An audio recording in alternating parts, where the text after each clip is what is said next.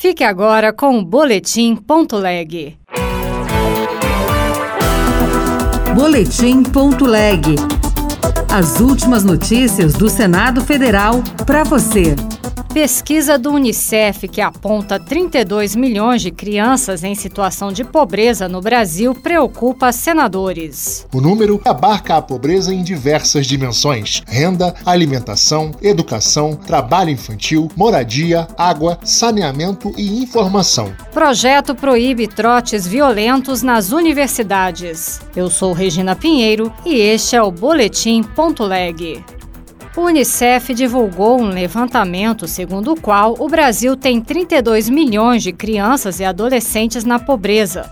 Os dados chamaram a atenção dos senadores, como informa o repórter Pedro Pincer. Pelo menos 32 milhões de meninos e meninas no Brasil vivem na pobreza. O número representa 63% do total de crianças e adolescentes no país e abarca a pobreza em diversas dimensões: renda, alimentação, educação, trabalho infantil, moradia, água, saneamento e informação.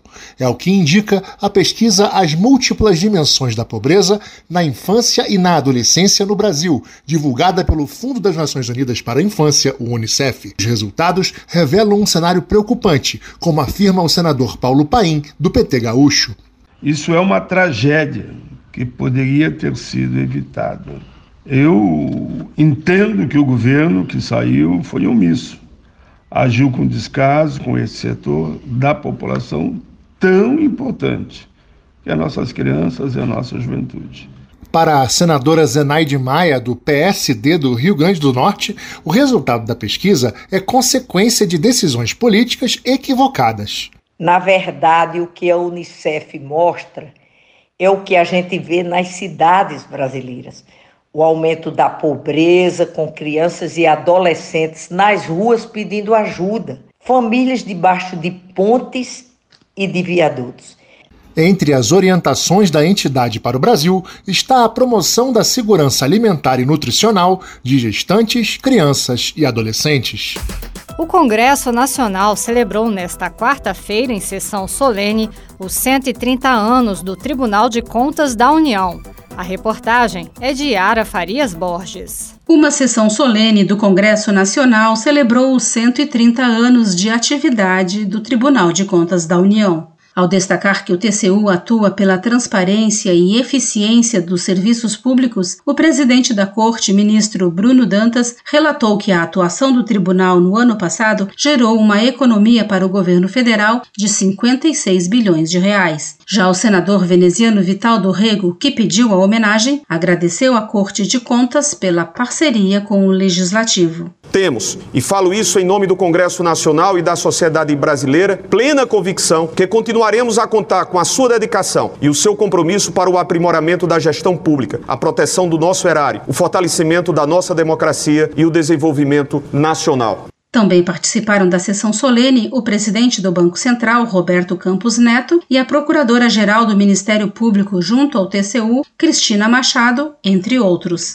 Um projeto de lei apresentado no Senado quer proibir os trotes violentos ou constrangedores nas universidades. Repórter Carol Teixeira. O senador Jorge Cajuru, do PSB de Goiás, é o autor do projeto que deseja proibir os famosos trotes de universidades. Essas recepções são eventos realizados por alunos para receber os novos estudantes, os chamados calouros. O projeto veta a realização de trotes que envolvam coação, agressão, humilhação ou qualquer outra forma de constrangimento. Para o parlamentar, não faz sentido comemorar a conquista de entrar no ensino superior com vexames e violência. A meu ver, não existe nenhum sentido em tolerar as recepções que colocam em risco a integridade física, moral ou psicológica de quem consegue ingressar no ensino superior. O projeto segue para análise nas comissões do Senado. A comissão temporária sobre a situação dos Yanomami foi instalada oficialmente nesta quarta-feira.